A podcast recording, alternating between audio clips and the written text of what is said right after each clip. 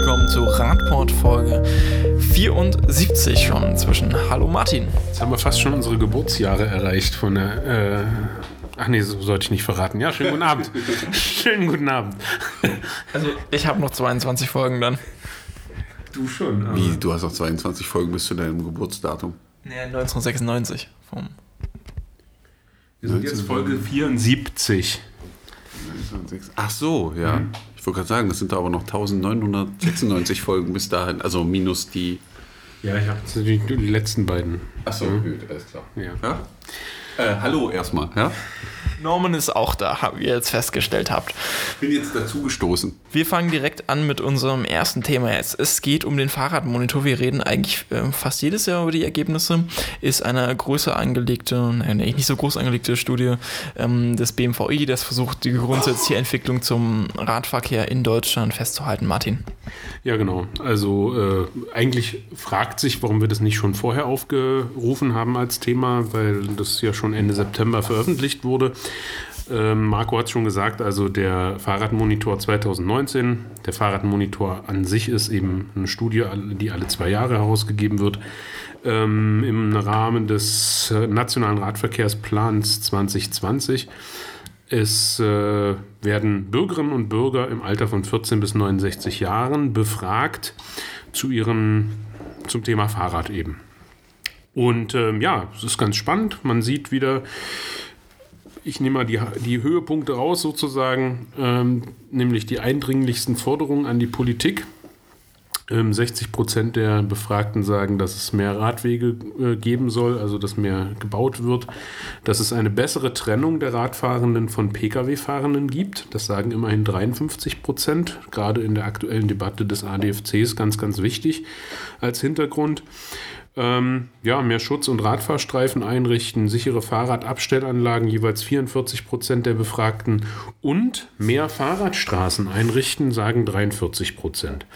Ja, also alles in allem jetzt erstmal mein, äh, mein Fazit sozusagen für uns wieder ein wichtiges Tool, ähm, um ähm, eben auf politischer Ebene zu argumentieren, weil es eben wirklich belastbare Zahlen sind. Und ähm, ja, ich kann es nur empfehlen, sich das wirklich anzuschauen, auch den, also wirklich alle Zahlen, alle grafischen Darstellungen. Ähm, es lohnt sich.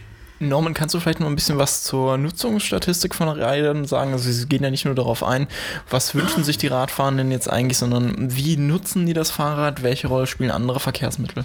Ja, gibt relativ viele Zahlen, die man äh, im Bericht sehen kann. Eine ist hier, die haben wir gerade auch vorher besprochen, ist die regelmäßige Verkehrsmittelnutzung nach Ortsgröße. Und äh, wir hatten das gerade schon besprochen. Interessant ist eben zu sehen, dass äh, ja viele, also dass der Durchschnitt eben gleich ist, egal wie groß der Ort ist, was die Fahrradnutzung angeht. Also ab 20.000 EinwohnerInnen ist es dann. Bei 46 äh, Prozent sind das, Marco, ja? Oder wie wird das ausgewertet? Das sind 46 Prozent. Genau, das sind 46 Prozent. Und ähm, dann äh, Das hier mehrfach wöchentlich war das, glaube ich, die Angabe, ne? genau mehrfach und äh, täglich oder mehrmals pro Woche, die beiden sind das zusammen. Und es sind eben 46 Prozent, die das tun in solchen Städten. Und da ist es eigentlich schon fast egal, wie groß die Stadt ist, weil ab 20.000 Einwohner ist dieser Wert relativ konstant. Alles bis 20.000, da sind es nur 33 Prozent. Interessant, was man auch sehen kann, ist eben die Nutzung des Autos. Ähm, die ist eben bei geringen Einwohnerzahlen relativ hoch und fällt dann, umso größer die Stadt wird, deutlich ab, bis hin auf 51 Prozent. Immer noch die Hälfte. Genau, und auf der anderen Seite gewinnt dagegen aber dann der ÖPNV und äh, Nah- und Regionalverkehr, der eben bei kleinen Ortschaften relativ klein ist, bei großen dann wieder stark wächst. Könnte ein Zeichen dafür sein, für die zum Teil schlecht ausgebaute Infrastruktur im ÖPNV und Regionalverkehr, die man in den ländlichen Regionen vorfindet. Aber was eben interessant zu sehen ist, dass eben in den größeren Städten das Thema Radfahren eigentlich schon angekommen ist. Ja. also, dass es regelmäßig passiert. Man sieht das auch eben dann an den regelmäßigen Nutzern nach Alter. Und beim Fahrrad sind das im Durchschnitt 44 Prozent der verschiedenen Altersgruppen. Also gerade die 14- bis 29-Jährigen sind sehr stark vertreten, auch die 30- bis 49-Jährigen. Die einzige Gruppe, wo das gerade, wo es dann in der Befragung ein bisschen abfällt, sind so die bis 70-Jährigen, also die 50- bis 70-Jährigen, die dann nicht mehr ganz so viel Rad fahren. Ähm, ja, sind eben viele interessante Zahlen, die man auswerten kann. Hast du noch was, Marco, was dich so interessiert? Ja, interessant ist ja vor allem, dass auch die Autonutzung ähm, sukzessive zurückgegangen ist. Wir haben jetzt hier die Zahlen vorliegen von 2015, 17 und 19 und hier haben wir die ähnliche Erhebung, die wir gerade schon hatten für den Radverkehr. Dort gehen die ähm, Zahlen für die Autonutzung zurück, also mindestens einmal pro Woche oder mehrfach pro Woche ähm, waren das 2015 noch 70 Prozent, 2017 schon äh, 64 Prozent und jetzt nur noch 61 Prozent, also komplett Durchschnitt. Das, das ist schon, also das ist für deutsche Verhältnisse, glaube ich, schon relativ ordentlich. Also wenn man das sieht, dass die Autonutzung doch stark zurückgeht. Ja. Und äh, das ist natürlich auch nochmal ähm, eine spannende Frage, die Ergebnisse, inwieweit sie wirklich eben auch von der politischen Seite ähm, ausgewertet werden gerade die Wünsche eben, die da geäußert werden in äh, bessere Infrastruktur, äh, klar abgetrennte Fahrradinfrastruktur vom Pkw, bessere Abstellmöglichkeiten etc. Also das ist ja das, was ich zum Anfang schon gesagt habe. Es gibt uns immer eine gute Möglichkeit zu argumentieren, aber die Frage ist ja, liest es außer uns noch jemand anders und handelt dann danach. Ja, das, deswegen besprechen wir das ja heute, ja, damit der eine oder andere mithört. Äh, ich glaube, eine der äh, wichtigsten Grafiken, glaube ich, ist die Frage nach zukünftiger, häufiger, äh, zukünftige, häufigere Verkehrsmittelnutzung. Also welches Verkehrsmittel die Befragten in der Zukunft gerne mehrfach, also nicht mehrfach nennen würden, sondern äh, nutzen würden. Ähm, und interessanterweise ist das Fahrrad da auf Platz 1 mit 41 Prozent und gerade bei den 14- bis 19-Jährigen sind es 63 Prozent, die das Rad mehr nutzen wollen. Und dazu kommt, dass dann auf Platz 5 nochmal die Pedelecs kommen, auch mit 24 Prozent. Das ist schon hochinteressant, wo man sagen muss, dass das Fahrrad diese Liste anführt, hat mich schon ein bisschen beeindruckt, muss ich sagen. Weil die Umfrage ist ja nicht unter Radfahrenden, sondern diese Umfrage wird ja äh, einer Stichprobe der Gesamtbevölkerung gemacht. Das heißt, da hat man auch nicht extra Radfahrende ausgesiebt. Wir kommen jetzt direkt zu den ähm, politisch Handelnden und welche Schlüsse die daraus ziehen, denn die haben sich jetzt am Montag erstmal wieder zu einer Mobilitätskizze getroffen und es ging um was, Norman?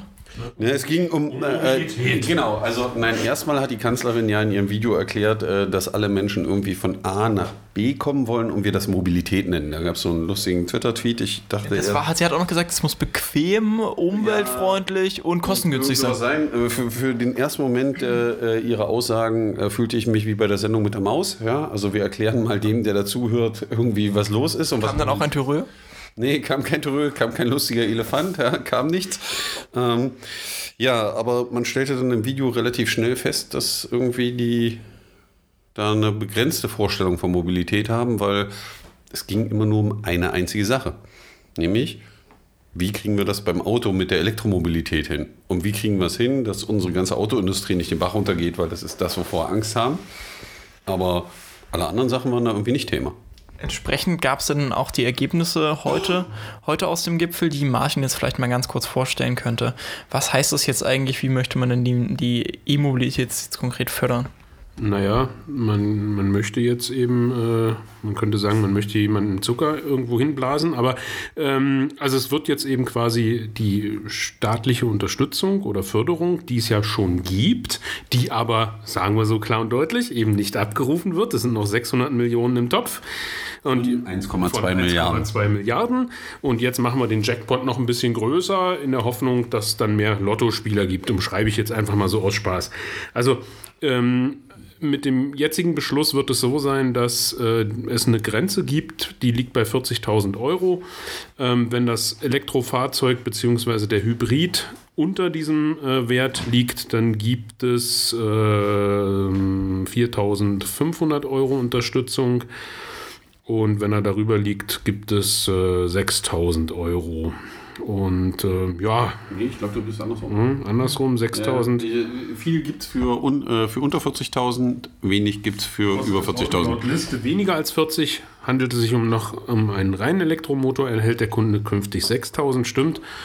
Um, Und andersrum, da gibt es dann 4.500, wenn er drüber liegt, über 40.000. Das Schöne ist immer die Formulierung, die je zur Hälfte der Bund und die Autohersteller finanzieren. Dann muss man sich ja mal die Frage stellen, wie finanzieren das denn die Autohersteller? Geben die da auch Geld in irgendeinen Topf? Bestimmt Überweisung, ne? Ja, kriege ich dann einfach eine Rücküberweisung, wenn ich das Auto bezahlt habe? Oder wird das mit dem Kredit verrechnet? Oder oder tun die einfach nur so, als würden sie da was fördern ähm, und haben vielleicht äh, den Rabatt, den sie möglicherweise geben, vorher draufgeschlagen? Oder wie soll ich das verstehen? Genau. Und dazu kommt ja, selbst wenn sie den Rabatt oben draufschlagen und den dann wieder abziehen, dann äh, zahlen sie ja dafür keine. Also nehmen wir mal an, die bescheißen nicht. Ja? Also Auto hat 50.000 Euro gekostet, ja? Kunde kriegt 4.500 Euro, Autohersteller zahlt also 2.250 Euro. Müssen wir also von 50.000 2.250 Euro vom Preis abziehen. Das Lustige ist, für die 2.250 Euro fließen keine Mehrwertsteuer, muss er keine, keinen Gewinn versteuern, der, der, der äh, Hersteller. Das sind alles Gelder, die wir dann wieder nicht haben. Ja, also das ist dann die Doppelförderung der Doppelförderung am Ende. Aber, ja. Und Vater Staat wirft dann auch nochmal dieselbe Summe oben drauf. Ja, freuen sich alle und die Fahrzeuge werden abgesetzt, damit das funktioniert. Das ist schon alles ganz schön strange, muss ich mal sagen. Aber das ist die Strategie, die wir sehen seit äh, der Abwrackprämie. Schon vorher, schon seit den 90ern eigentlich. Ja, aber mit den Abwrackprämien Ja, ja, war es das war die- so der richtige Start in die ganze Sache, wo man dann plötzlich Geld dafür bezahlte, dass Leute funktionierende Autos verschrotten. Äh, jetzt machen wir es nochmal mit der Elektromobilität und äh, irgendwie hoffen die da drauf, dass das funktioniert. Und wo ich mir aber sage, also wenn ich jetzt im Stau stehe, ja, und die ganzen Autos, die da im Stau stehen, durch Elektroautos austausche. Was ändert sich dann am Stau? Nix, oder? Es ändert sich noch nicht mal was an den Abgaswerten, weil im Regelfall haben die Autos alle inzwischen eine Abschalteinrichtung. Das heißt, dass das Auto ausgeht, wenn es da steht. Da, da schließt noch eine ganz, ganz spannende andere Frage an. Bei einem Diesel- oder Benzinmotor, der äh, in einem Fahrzeug verbaut ist, welches gerade im Stau steht. Ja, gut, der braucht natürlich irgendwie genug äh, Treibstoff im Tank.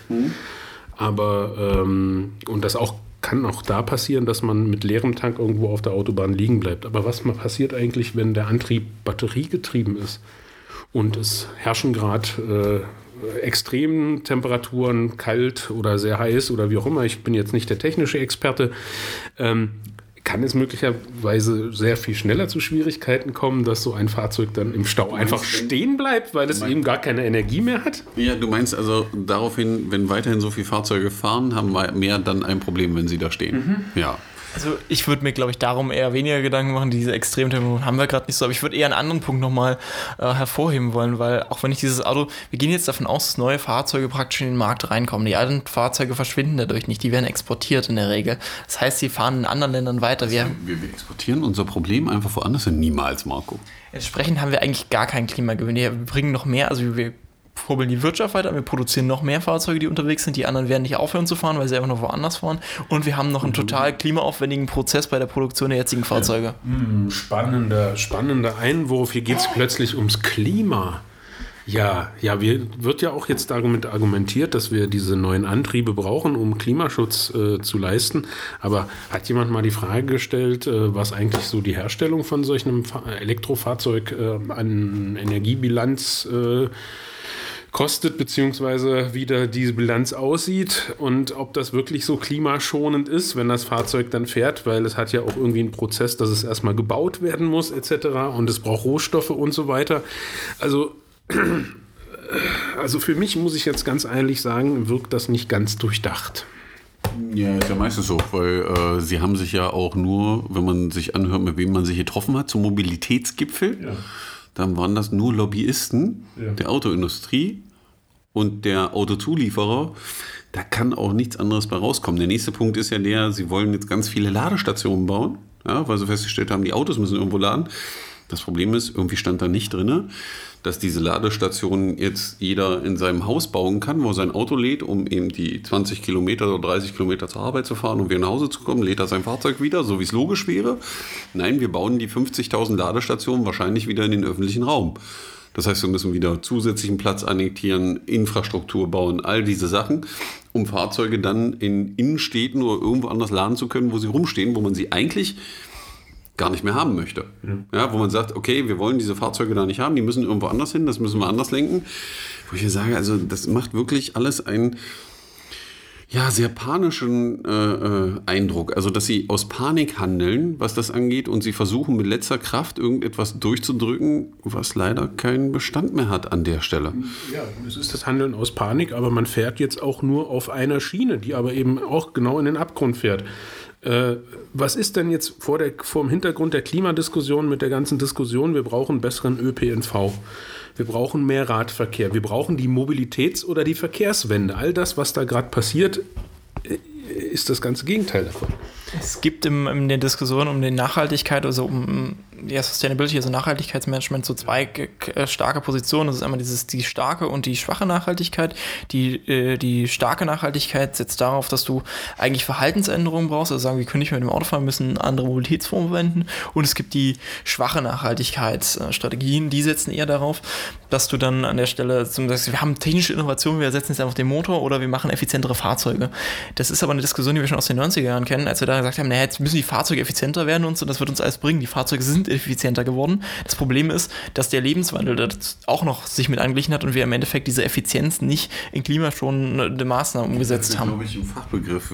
Wer weiß, kann ihn drunter schreiben, dass solche Effizienzsteigerungen äh, äh, immer durch andere Dinge aufgefressen werden. Also bei den Fahrzeugen war es ja so, die Effizienzsteigerung wird eben durch mehr Leistung und größere Fahrzeuge aufgefressen. Also ich kann mich noch erinnern, als ich einen Führerschein machte, ja, da waren so 200 PS schon das höchste der Gefühle. Ja.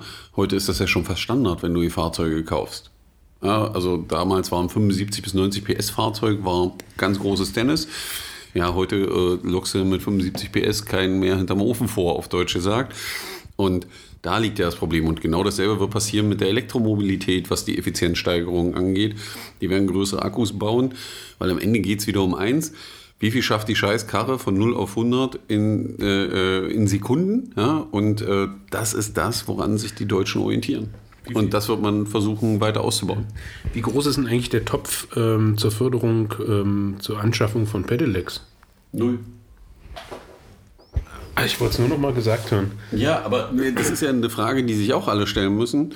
Im Endeffekt bezahlt diese Förderung der Automobilindustrie ja, alle, die kein Fahrzeug haben, bezahlen das mit. Also wir haben ja sowieso die Infrastruktur schon immer bezahlt, aber Jetzt kommt noch hinzu, dass die Anschaffung der Fahrzeuge in, also jeder, der irgendwie Geld verdient, Einkommensteuer und Mehrwertsteuer zahlt, zahlt sozusagen mit, wenn jemand für 40, 60, 70, 80.000 Euro ein Fahrzeug kauft. Der bezahlt das mit. Das heißt, die Krankenschwester, die sich das Fahrzeug nicht leisten kann, weil sie ein geringes Einkommen hat, oder die Verkäuferin oder die Putzfrau, wenn die an der Kasse Brötchen kauft, zahlt die Steuern, die dafür verwendet werden, dass andere sich ein größeres Auto kaufen können. Aber mit äh, Elektromotor. Aber mit, mit Hybrid- oder Elektromotor, das ist schon das ist schon ein bisschen pervers mhm. ja, an der Stelle, weil auch darüber, wir reden die ganze Zeit über Umverteilungsprozesse und dass Dinge sich ändern müssen, aber im Endeffekt machen wir irgendwie das Gegenteil von dem, was eigentlich passieren soll. Und das Interessante ist ja, ich habe den Aufschrei der FDP nicht gehört. Weil, so, ja, Markt. Also gerade CDU und FDP, wo es dann immer heißt, na, der, die Marktwirtschaft wird das schon regeln. Also das, was man im BWL lernt, der Markt regelt das, der reguliert sich selbst, der kriegt das schon irgendwie hin. Also für mich macht das nicht den Eindruck, als wenn der Markt sich da gerade selber regelt, sondern da wird versucht, genau. an einem Weg weiter einem Weg weiterzugehen, den man nicht hätte einschlagen sollen und von dem man merkt, dass man da irgendwie falsch abgebogen ist und den man versucht zurückzubiegen, weil gerade auch bei der Elektromobilität sind ja andere deutlich voraus. Okay. Ja, was das Thema angeht. Und man versucht jetzt eben mit aller Macht, das wieder zurückzudrehen und diese falsche Entscheidung bezahlen alle mit. Ja, jeden Tag, wenn Sie an der Kasse gehen, wenn Sie Lohnsteuer zahlen, all diese Sachen, zack, das Thema ist mit dabei. Ja, also so unsere Perspektive kennt er jetzt. Ich bin persönlich noch gespannt, äh, wie der Verband der deutschen Verkehrsunternehmer äh, darauf reagiert. Also alle, die äh, irgendwie im ÖPNV-Bereich aktiv sind. Äh, da würde ich mich jetzt auch so ein bisschen verarscht fühlen, wenn ich das mal so einfach ausdrücken darf. Ähm, ja, die Fahrradfahrerperspektive haben wir, glaube ich, auch dargestellt. Es ist einfach schräg. Anders kann man es nicht bezeichnen. Schräg ist vielleicht, dass wir jetzt auch gerade schon wieder Geräte fördern, die häufig auch noch mit einem Verbrennungsmotor betrieben sind, indem wir nämlich jüngeren Menschen einen früheren Zugang dazu geben. Es geht um den, äh, äh, den Rollerführerschein, den es in Sachsen-Anhalt schon länger ab 15 gab und das jetzt auch bundesweit genommen. Martin. Ja, der Bundestag hat jetzt im Oktober äh, eine Gesetzesänderung für Rollerführerschein beschlossen. Ähm, jetzt äh, dürfen also 15-Jährige schon mit dem Roller fahren. Also die Länder dürfen noch entscheiden dann, ob sie äh, von der neuen Regelung Gebrauch machen oder nicht. Ähm, ja, ne? kann ich jetzt auch schon quasi mit 15 mich auf so ein motorgetriebenes Gerät setzen und ähm, muss nicht mal unbedingt darüber nachdenken, ob ich vielleicht auch die zwei Räder selber antreiben könnte. Ähm, wir, beziehungsweise ich sehe das relativ kritisch. Ich kann in bestimmten Punkten kann ich es nachvollziehen, gerade wenn man im ländlichen Bereich unterwegs ist, äh, die Radinfrastruktur scheiße ist, wenn ich das wieder mal so einfach sagen darf, dann ist eben so ein Moped äh, schon auch ein, ein Mobilitätsgewinn. Aber ja, wieder vor dem Hintergrund der Klimadebatte muss man sich dann eben schon fragen, ob das in die richtige Richtung geht. Ja, aber das kann man ja auch i betreiben. Das der interessante Unterschied ist ja vorher, dass vorher nur der Mofa-Führerschein zugelassen war, die bis 25 Kilometer pro Stunde unterstützt hätten. Ähm, nicht unterstützen, jedenfalls ist ja die komplette nee, Fahrleistung. 45, ne? Bitte? Jetzt sitzt ja bis 45 km/h. Genau, bis 45 km/h. Und damit wird es jetzt ein wirklicher Konkurrent noch zur Entscheidung, ob nämlich das Fahrrad oder nämlich den, den Roller an der Stelle vielleicht. Ja, aber Im ländlichen Raum. Ich könnte auch Radwege ausbauen an der Stelle. Ja, aber der Punkt ist ja der, äh, auch mit 45, äh, mit 25 oder 45 km/h äh, am Ende werden auch die äh, jungen äh, Verkehrsteilnehmer dasselbe Problem haben wie Radfahrende, wenn kein Radweg da ist. Ja, wenn du auf der Landstraße mit 45 unterwegs bist, bist du auch ein Verkehrshindernis. Also würde der eine oder andere das bezeichnen. Und ich kann mir die Überholvorgänge schon gut vorstellen, die auch äh, leider diese jungen Verkehrsteilnehmer erleben werden und dürfen. Ähm, es wird ein relativ gutes Risikospiel, was wir da sehen werden. Und äh, meine Hoffnung ist nur, dass nicht am Ende die Unfallzahlen nach oben gehen. Ja, ja, das wird wohl so sein schließen wir das Thema mit, wir können es nochmal beobachten. Vielleicht haben wir nach einem Jahr irgendwie eine Bilanz dazu, wie sich das entwickelt hat. Das war jetzt Modell erstmal in den Bundesländern. Der, der Bund hat es jetzt übernommen und die anderen Länder jetzt freigestellt, wie sie darüber entscheiden müssen. Wir müssen jetzt leider nochmal über ein äh, relativ trauriges Thema reden. Wir haben letzte Woche schon leider nochmal über Unfälle, äh, Zusammenstöße reden müssen, die tödlich ausgingen und dieses Mal ist es wieder etwas ähm, Fassungsloses, Norman. Ja, also im Wismar äh, ist äh, eine Hansestadt an der Ostsee, wer sie nicht kennt, äh, die äh, sehr schön ist, eine sehr schöne Innenstadt besitzt und eben auch eine hübsche Fußgängerzone hat. In dieser Fußgängerzone war ein 16-jähriges Mädchen um acht auf dem Weg zur Schule. Diese Fußgängerzone darf sie als Radfahrende befahren. Und äh, von links kam in dieser Fußgängerzone ein LKW, der da nur Schrittgeschwindigkeit fahren darf und hat ihr die Vorfahrt genommen. Sie geriet unter das Fahrzeug und starb dort bei dem Unfall. Das ist schon echt erschreckend, wenn es selbst in der Fußgängerzone passiert, wo der nur Schrittgeschwindigkeit fahren darf, wo ich sagen muss, also egal, ob es da regnet, die Steine ein bisschen glatt sind, wenn der auf die Bremse tritt, steht der. Ja, also wenn man so ein 7,5 Tonner oder was kleineres fährt, was äh, LKW ist und man tritt da mal auf die Bremse im Schritttempo, dann macht man vom Fahrersitz einen Satz nach vorne und drückt einen in den Gurt, aber das Ding steht am Ende. Und da muss man sich schon die Frage stellen, wie schnell der da war und was da los ist.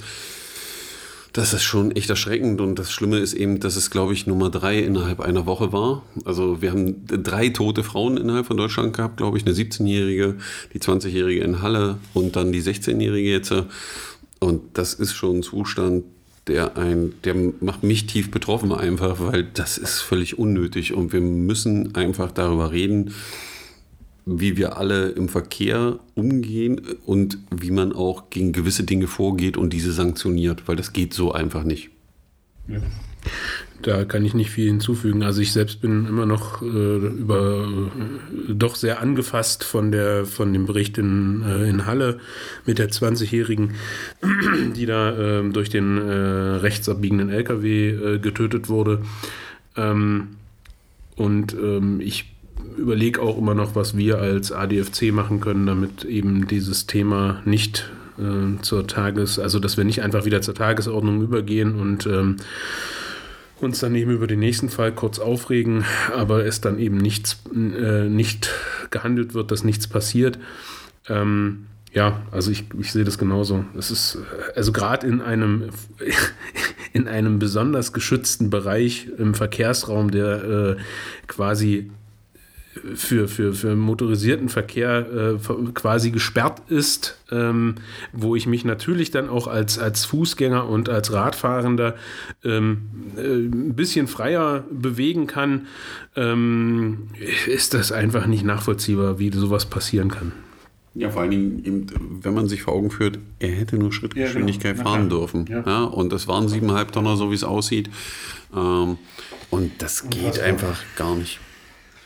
Wir kommen zu unserem nächsten Thema. Wir kommen nach Magdeburg. Wir sprechen nochmal über die Kanonenbahnbrücke. Wir haben sie euch schon ein paar Mal vorgestellt. Der ADFC hatte 2016 dazu den Vorschlag gemacht, diese Brücke wieder zu restaurieren für einen Radschnellweg.